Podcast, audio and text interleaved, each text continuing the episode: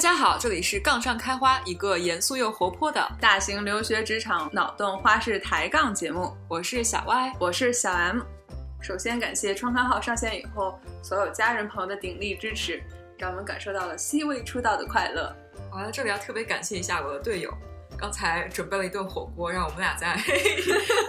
录节目之前饱餐了一顿。那本期的话题是送给职场新人的三个锦囊，让你在新岗位中迅速站稳脚跟。好，说到这个题目，队友说三个锦囊听起来包含了我们认为建议十分宝贵，非常值得跟大家分享。但是在职场中，每一个人的经历和每一个环境不一定一样，就你不能保证我们给你的建议一定会有用。所以他认为一个比较严谨的说法是给你三个囊， 这可能是锦囊，也可能是破囊。但是给你三个囊的好处在于，你实在不行了，还是可以把它吃掉。所以就是至少是一定有 value 的。那认真说到我们这每个囊的事情，每个囊里面我会分享一个案例，对吧？对，我们会根据案例来手把手教你如何使用它。这三个建议要结合使用起来，效果最佳。但是像我们这么良心，还要买三送一，最后还有一个 bonus。 这 bonus 可能是一个手抓饼。同时，我们在这里郑重宣布，从今天起，世界最强从不摸鱼公司在我们的节目中光荣成立了。以下案例均发生在这家世界最强从不摸鱼公司中。那这个公司里有谁呢？有一个在支持性部门的小 Y 同学，和一个在决策性部门的小 M 同学，还有小 Y 和小 M 的亲朋好友们。以及他们头上的各位大佬们。另外，为了适应大家对时长的要求，本期节目我们将分成上下两期播出，每集在二十到二十五分钟。在节目的最后，是我们惯例的划重点和下集预告时间。另外，我们会时不时放出小彩蛋哦。今天的第一个囊呢，是职场新人的一个心态，强烈建议大家一定要对自己充满自信。这里就要跟大家分享一下小外同学刚刚加入世界最强从不摸鱼公司的经历了。初入职场的时候，因为从学生到员工身份的转换，小歪曾经一度压力非常大，因为自己没有足够的背景知识，还有一些专业术语，经常开会的时候听不懂。然后看大家都觉得每个人都自带光环，气场全开，然后就开始强烈怀疑，为什么小歪同学在这样一个强者如云的地方这么努力的生存着？所以每天强打着精神上班，但内心就是瑟瑟发抖。小文学当时是组上唯一一个新人吗？其实不是，当时跟小歪一起入职的大概还有两三个同部门的同事。呃，当时小歪同学远距离观察大家，感觉大家也是每天跟组员谈笑风生啊，然后跟大佬在一起 happy hour 啊，或者说在茶水间聊天。小歪同学打心里是两百分的羡慕，直到后来关系比较好，发现原来大家心里面是同样的虚。当时大家恨不得一起抱头痛哭，就在想说，我们我倒是要看一看咱们几个人里面谁能 坚持的时间最长，然后互相安慰。哦，但是太夸张了。其实没必要哈，你经过了层层面试，所有人一致给你亮了绿灯，请你要相信自己，就算不相信自己，也要相信公司的 HR。所以一定是你证明了自己的实力，你已经具备了胜任这份工作的基础条 件。嗯，这话非说的非常对，哪怕我可能犯错误，但是我相信我们公司 HR 一定不会犯错误的。毕竟一大笔钱呢，是不是的，是的，是的。这里提醒大家，后来听朋友开玩笑说，美国一些比较大的公司要招一个人进来，其实成本非常高，招一个人可能都要平均花几万美金的成本。那如果公司愿意花钱，就把你招进来。那么他也会愿意多给你点一点机会，否则要再花这么一大笔钱、再招一个人进来。其实职场新人刚进公司的时候，大家多多少少都会有点虚，虚就是因为你不会嘛。对，当时就是这样，因为我开会听不懂，然后很多东西就是还自己没有完全学懂。不会的话就去学。公司其实默认每个人加入公司的前几个月都是在学习，不会嗯认为你百分之百的时间一直都在产出项目。等你嗯攒够了足够的干货，你说话就会一定更加有底气。是的，另外一个方面，我会建议大家去调整一下自己的心态。嗯，同样是两个三十分的新人，一个人如果他整天想着怎么办，我好慌，我才三十分，我会不会被公司开了？当年的小歪，另外一个却想着加油，我很快就会到一百分的。其实这是当年小 M 的心态，所以当年小 M 虽 然、虽然只有哦高下三 立十判分，咱们有点不知道天高地厚。第二种是一种更加自信的心态，别人也会对你更加放心一点。 对，可能是因为文化的差异吧。就美国的职场真的非常喜欢这种阳光、自信、气场特别强，然后又显示自己很有能力的 superstar。自信其实也来源于周围的环境，包括你的老板、同事，嗯啊，还甚至你的家人和朋友，嗯，所以要找一个良性的环境，比如说你加入一个夸夸 群，或者多听我们的节目，嗯你会发现你所经历的这些瑟瑟发抖的东西，其实可能很多人都在跟你一起经历。刚才 M 姐给的观点都非常有建设性。当年的小歪确实在公司从老板那里得到了一些类似的建议。小歪当年在公司得到反馈之后，首先就是拼命的学习了，你肚子里的干货多了，才有底气比较好的表达。对，但是还是因为自己的紧张和表达的习惯不自信，特别紧张。紧张的话就是要练，没有嗯什么捷径。小 M 同学第一次去跟老板汇报的时候很紧张，但第一百次去跟老板汇报工作的时候，谈笑风生，但没有到谈笑风生，但绝对是不紧张了的。嗯，那听起来就是在这一趴也没有太多捷径，就是努力的练习。小歪后来真正的积累了一些硬实力，在职场上面跟大家沟通啊，套路也学会了一些。其实自己感觉心里面没有那么虚了，然后肚子里面也有东西可以跟别人聊。然而，小歪还是会收到“我认为你可以更自信一点”或“我认为你的发言可以更加坚定一点”等等的反馈。哦，可是小 M 觉得小 M 认识小歪以后，就觉得小歪一直挺自信的。哇，这又是一波花式尬吹，小小歪感觉好开心。 美国职场上判断你是否自信，其实特别简单粗暴。嗯，你发不发言，开会的时候参不参与讨论，嗯说话的时候非常流畅，还是显得犹豫不决。我们中国传统文化说你要谦虚谨慎、任劳任怨，然后有一些埋头苦干的老黄牛，我们都是说只要你的结果足够好，是金子总会发光。但是感觉在美国的职场上文化差异比较大，嗯，然后如果你过分谦虚，别人可能就真的认为，首先你不够自信，其次就是你可能真的不会。那你发言到什么程度算是够多了？钱老板有跟他说过，当别人说小 M 开会太爱发言的时候，反而是你可能发言刚刚好的时候。小歪同学的老板也给过类似的意见，可能也不是说每个人都要矫枉过正，是因为如果我们自己本身是比较害羞、比较不爱发言的人，那我们可能会很担心这个度到底在哪 里。对。老板其实的意思是鼓励你不用担心，以你现在的害羞 程度，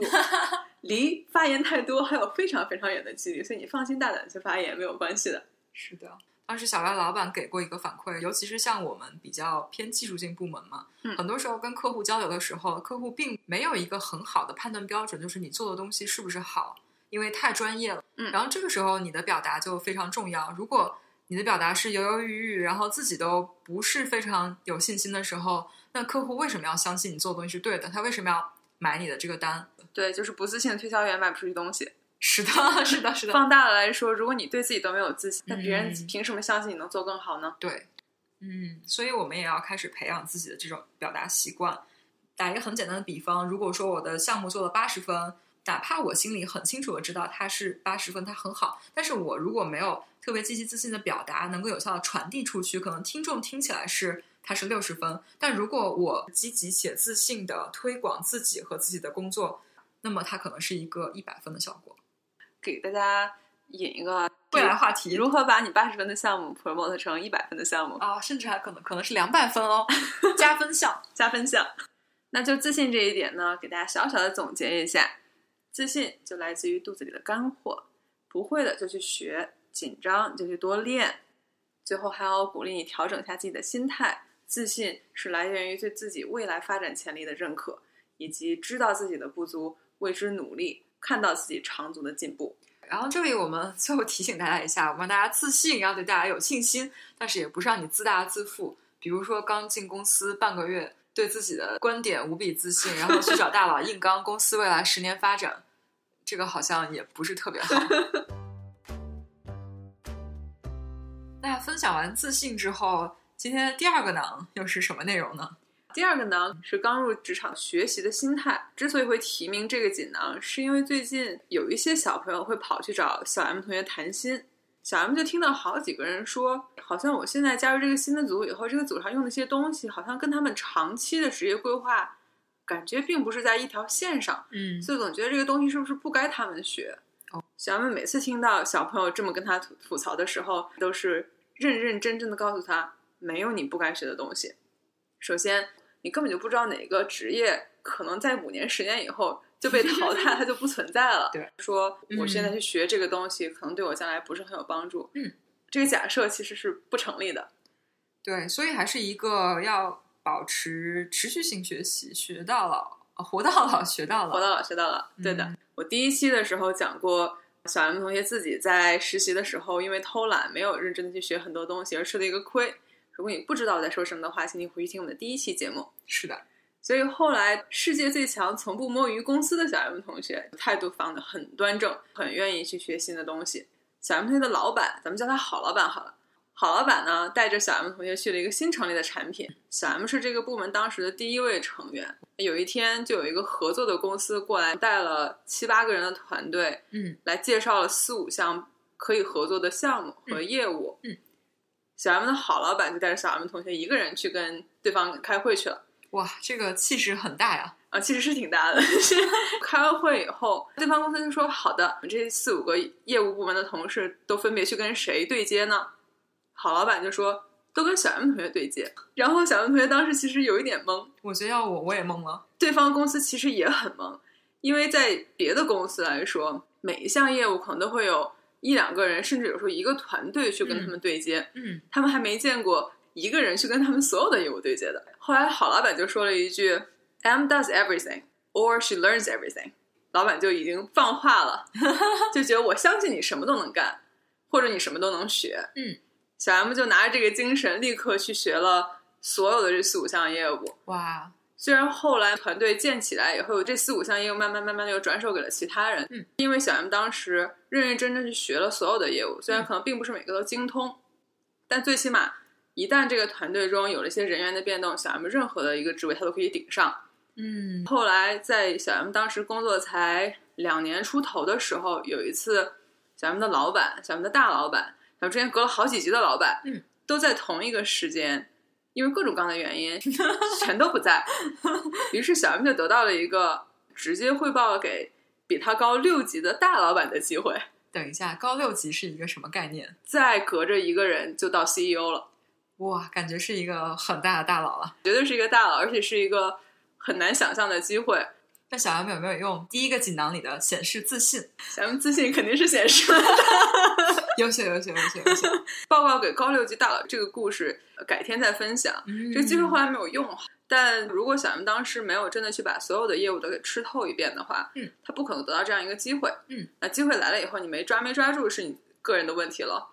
我听下来，这个故事是一个非常给我启发的故事。其实，在我看来，机会是有从两个方面来的。一方面，呃，好老板首先对小 M 的评价那句话其实是非常高的。小 M 首先平时非常好学的态度已经给大佬留下很好的印象了。大佬就相信，哪怕你如果现在不会，只要我给你机会，你是一定会学好的。那这个其实就是大佬对你的一个很大程度的认可。你对平时的工作被大佬看在眼里，你的态度也被大佬看到，才会考虑带你去参加这个呃会议。然后第二点就是当。正是因为小 M 平时认真学这些东西，不仅大佬看到你的态度，并且你真的学到了，真的需要你的时候，你不仅能大佬想得到你，并且很放心的让你顶上去，并且你也真的能顶住。你认真学习的态度和结果，都是会给你带来一个机机会的原因。我自己在工作里面，我也是非常喜欢，并且非常尊重，可以接受任何任务，并且哪怕你知道他不喜欢，但是一定可以给你完成的非常出色的同事。展示出两条，第一条是你的态度，第二条是你的能力。可能很多人刚进职场的前一两年不会有这样的体验，但如果你去观察一下你身边那些工作了十几年、二十几年的人，你会发现你的职业生涯其实是一个漏斗型。你刚进职场的时候，你的选择性其实最多对，去做营销可以，做研发可以，做产品可以，嗯，做分析可以。越往后走，你可能在某一个方面走得越来越精了，越来越深了，对，所以你的选择就会越来越少了。嗯。所以，如果一上来路走的不够宽，到后面就会走的不够远。对，绝对的。金句频出啊，今天。 好，其实道理我都懂，学习嘛，肯定是学的越多越好的。对，但是我们的时间和精力都是有限的，这个学习的优先级要如何规划呢？首先你要先做好本职工作吧。如果本职工作都没做好，你说我再多才多艺，其实没什么卵用啊呀。 其实确实是这样，我们本职工作相当于我们先学会走，等你可以走路了之后，工作上是都比较得心应手，才能有精力和基础去来做其他更多锦上添花的东西。本职工作已经做好的情况下，学有余力的同学可以在各个方面拓展自己的能力。 把本职工作做好，只能说你胜任了现在的这份工作。嗯，但如果你想要再往上一步升职，嗯，带更大的团队的话，你必须要在别的方面去拓展自己。嗯，你可以自己决定你是要拓宽知识面，多呃学习一些更前沿的技术，比如说，你们公司现在也许用的是 SaaS，但你可以自学 Python。但是你保不准一个大佬就要想把 Python 换成 SAS，这也是我们上一期的内容，同学们可以去听一下。对，然后除了拓宽硬技术之外，其实你也可以锻炼一些我们叫软技术，叫 soft skill，类似于如何跟人沟通、项目的管理，如何让你的结果更好的为自己发声，让你的对结果更好的被别人看见，对要站得更高哟。我们真的是蹭热点，嗯这些其实都是你可以去努力的方向。然后，呃，我个人的小建议就是，你可以多试一下。当然，这是学有余力的基础上，就是首先本职的工作要做好。公司不是招你进来全职学习的。这里建议大家心态放平，不要太想一口吃个胖子。然后，真正有效的学习是你有效并且可持续的发展，不要给自己太大压力。有很多你想要拓展的能力，它其实不是一天两天就可以改变的。对对对，有些是需要机会的。对然后在这个基础上多试一试，看看自己更加喜欢什么。那么除此之外，我们还有一个建议，要轮岗。对作为同一个工作职能，去不同的部门体验一下你的你的工作在不同的部门中是起到一个什么样的功能。之前虽然第一期的时候，小 M 同学一直在讨论要去这种核心决策部门、要去核心盈利的业务，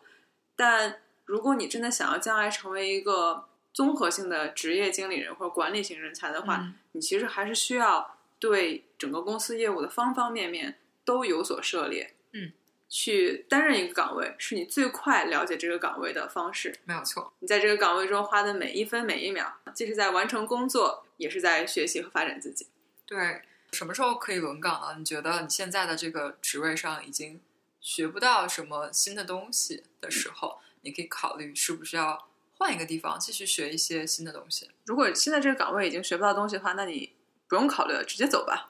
啊、真的要说这么明显吗？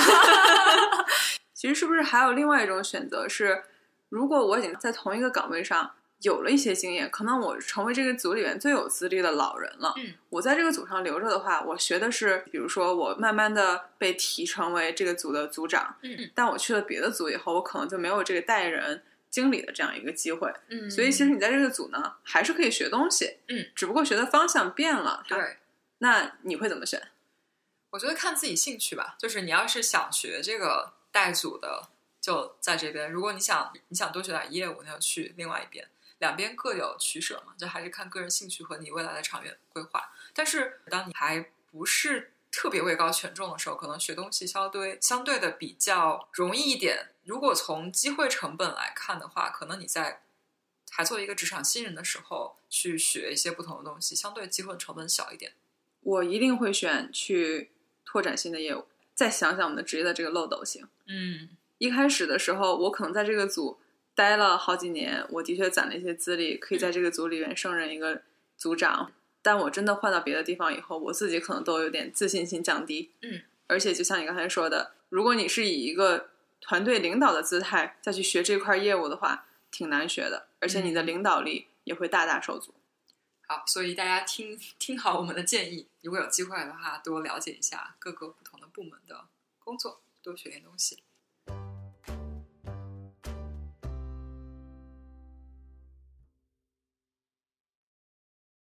三个囊，我们已经给大家讲了两个。我们第一个讲了，在职场上你一定要自信，但是不要盲目自信。第二点呢，是你要抓住一切机会去学习。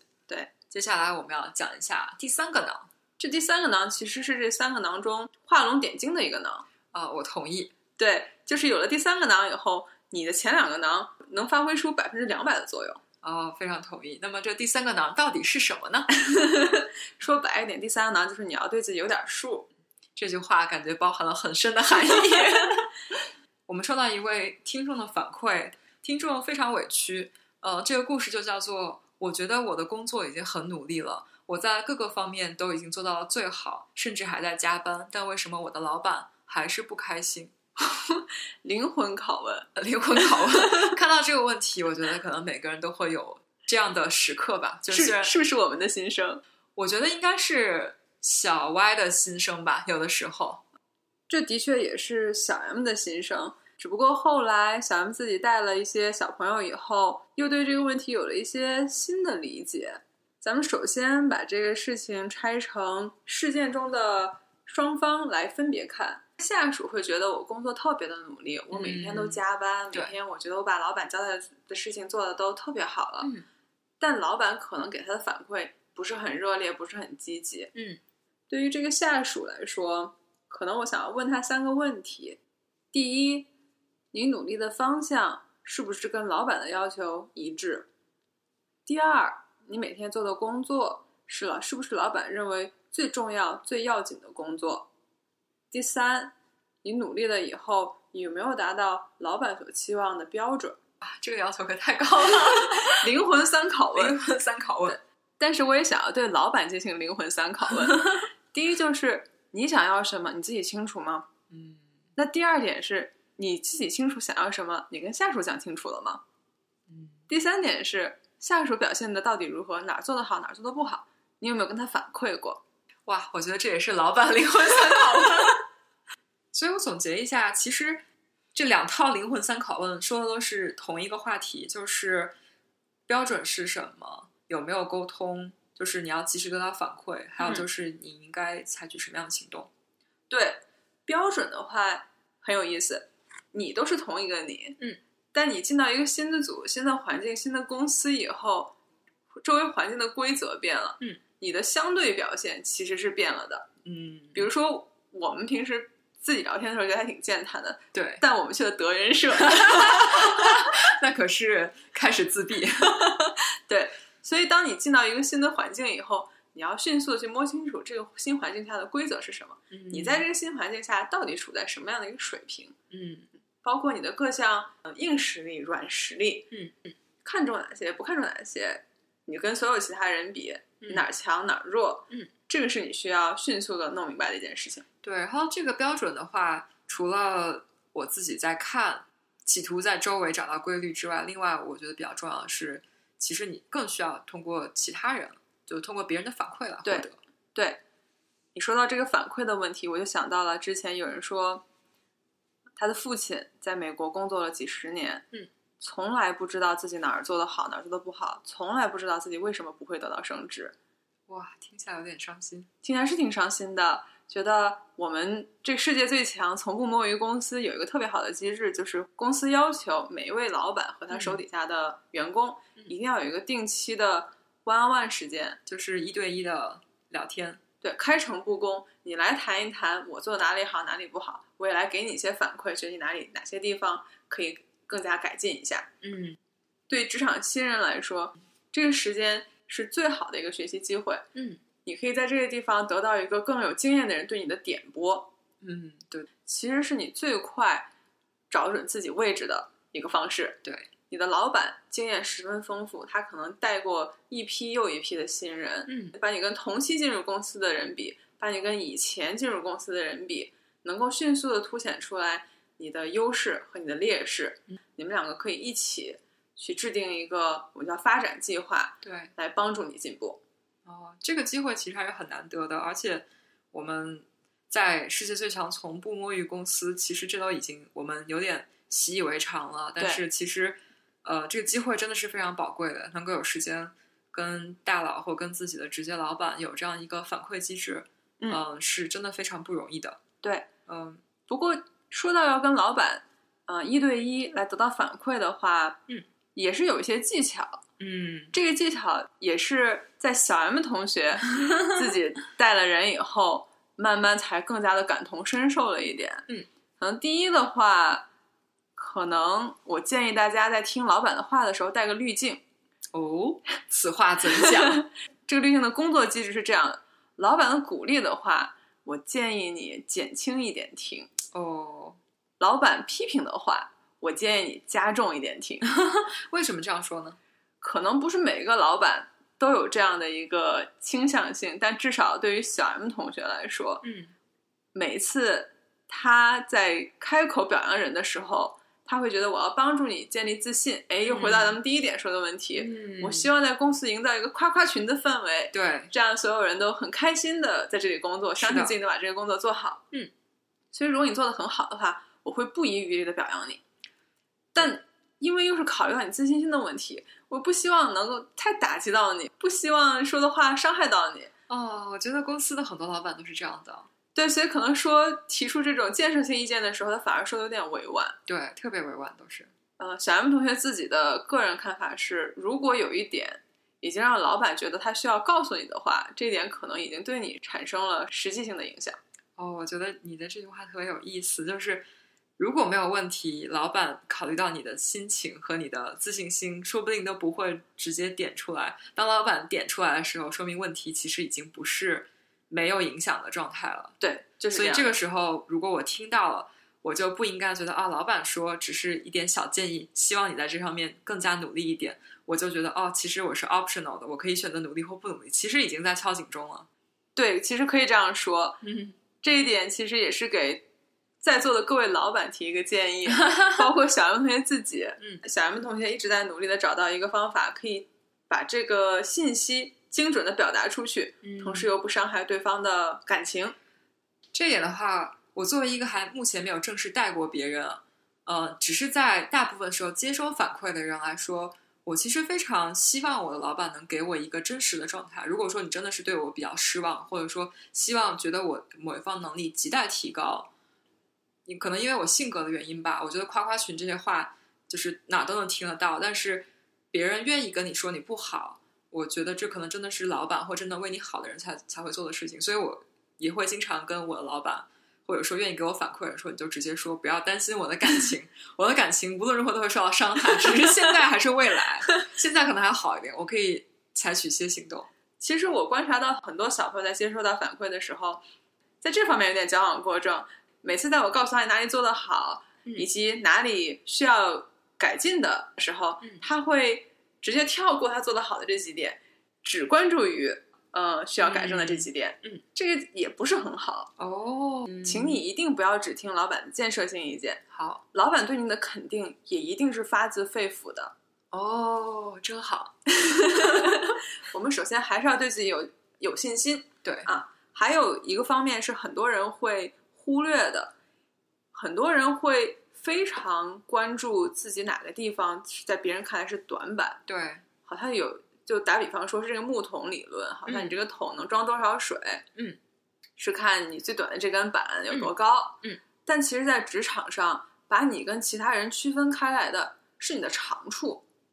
哦，你可以有短板，嗯，但如果你有非常非常非常强的地方，是你赖以在这个职场上站住脚的东西，嗯，只要这个短板不至于短到影响你没有办法好好工作，没有办法按时完成你嗯的任务，可我们可以接受你有短板的存在。那其实你一定不能够放弃你的长处，哦，这一点其实好老板曾经有跟小 M 提过，嗯，因为小 M 有一段时间得到了一个反馈以后，他非常非常注重去改正他的这个短板，嗯直到有一天好老板跟他说：“我知道你在很努力的改正你的短板，嗯，可是你有没有发现，我之前跟你提的你的长处，最近你反而没有怎么发挥？哦，对你最能给别人留下印象的，一定是你的长处，而不是你的短板。嗯，只要你的短板不至于短到扯你后腿，嗯，其实你还是应该花更多的精力去让你的长处更长。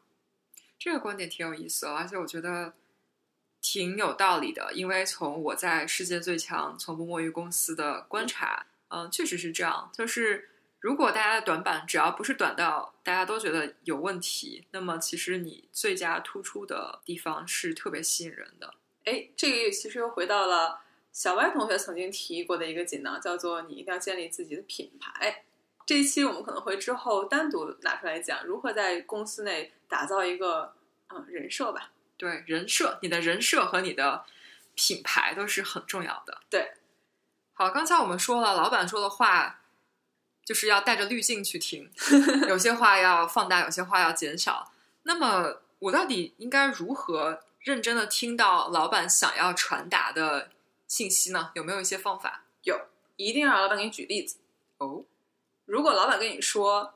你某某方面不是很擅长，嗯，比如说他会跟你说你沟通能力不够强，好，那你请老板，老板你给我举个例子吧，我最近什么事情搞砸了？老板说你自己什么样，自己心里没有数吗？怎 么 办？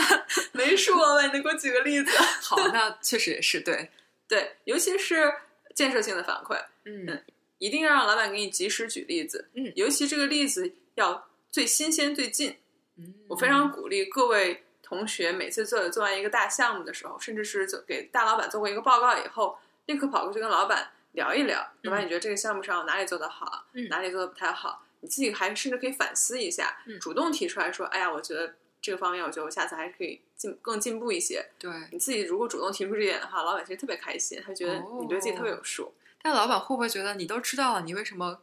就是之前不做呢？哦，你我在成长呀，啊，好的， 好的，好的，好我的，这次就鼓敢励鼓励。先知错了嘛。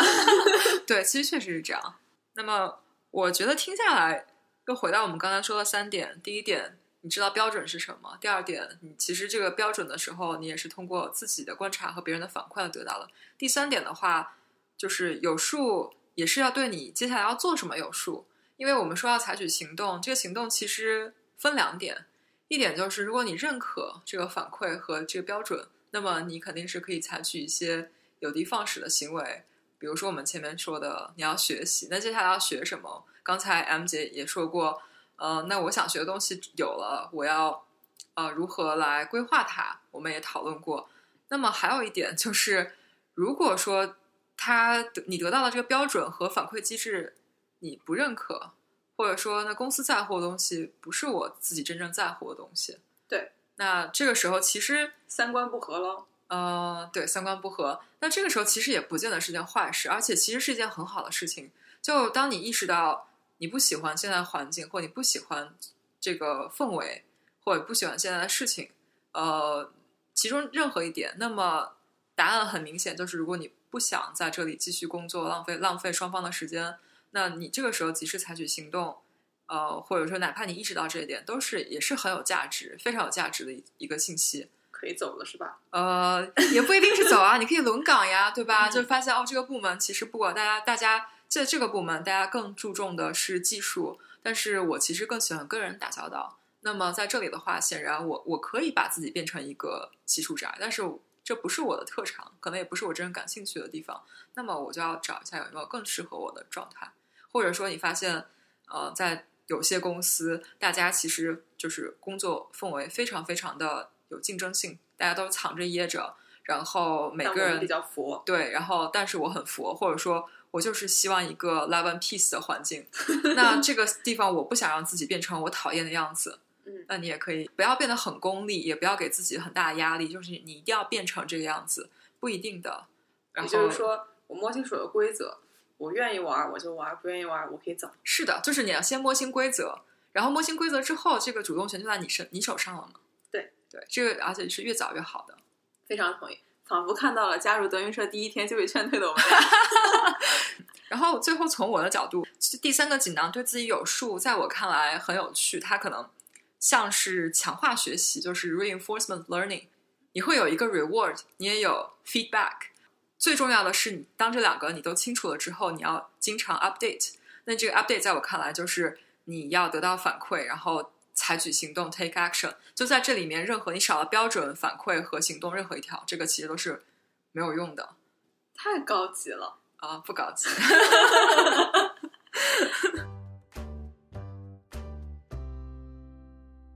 那我们第一二三个囊其实已经分享完了哈，嗯，接下来就是买三送一的手抓饼时间。哦，手抓饼可太精彩了。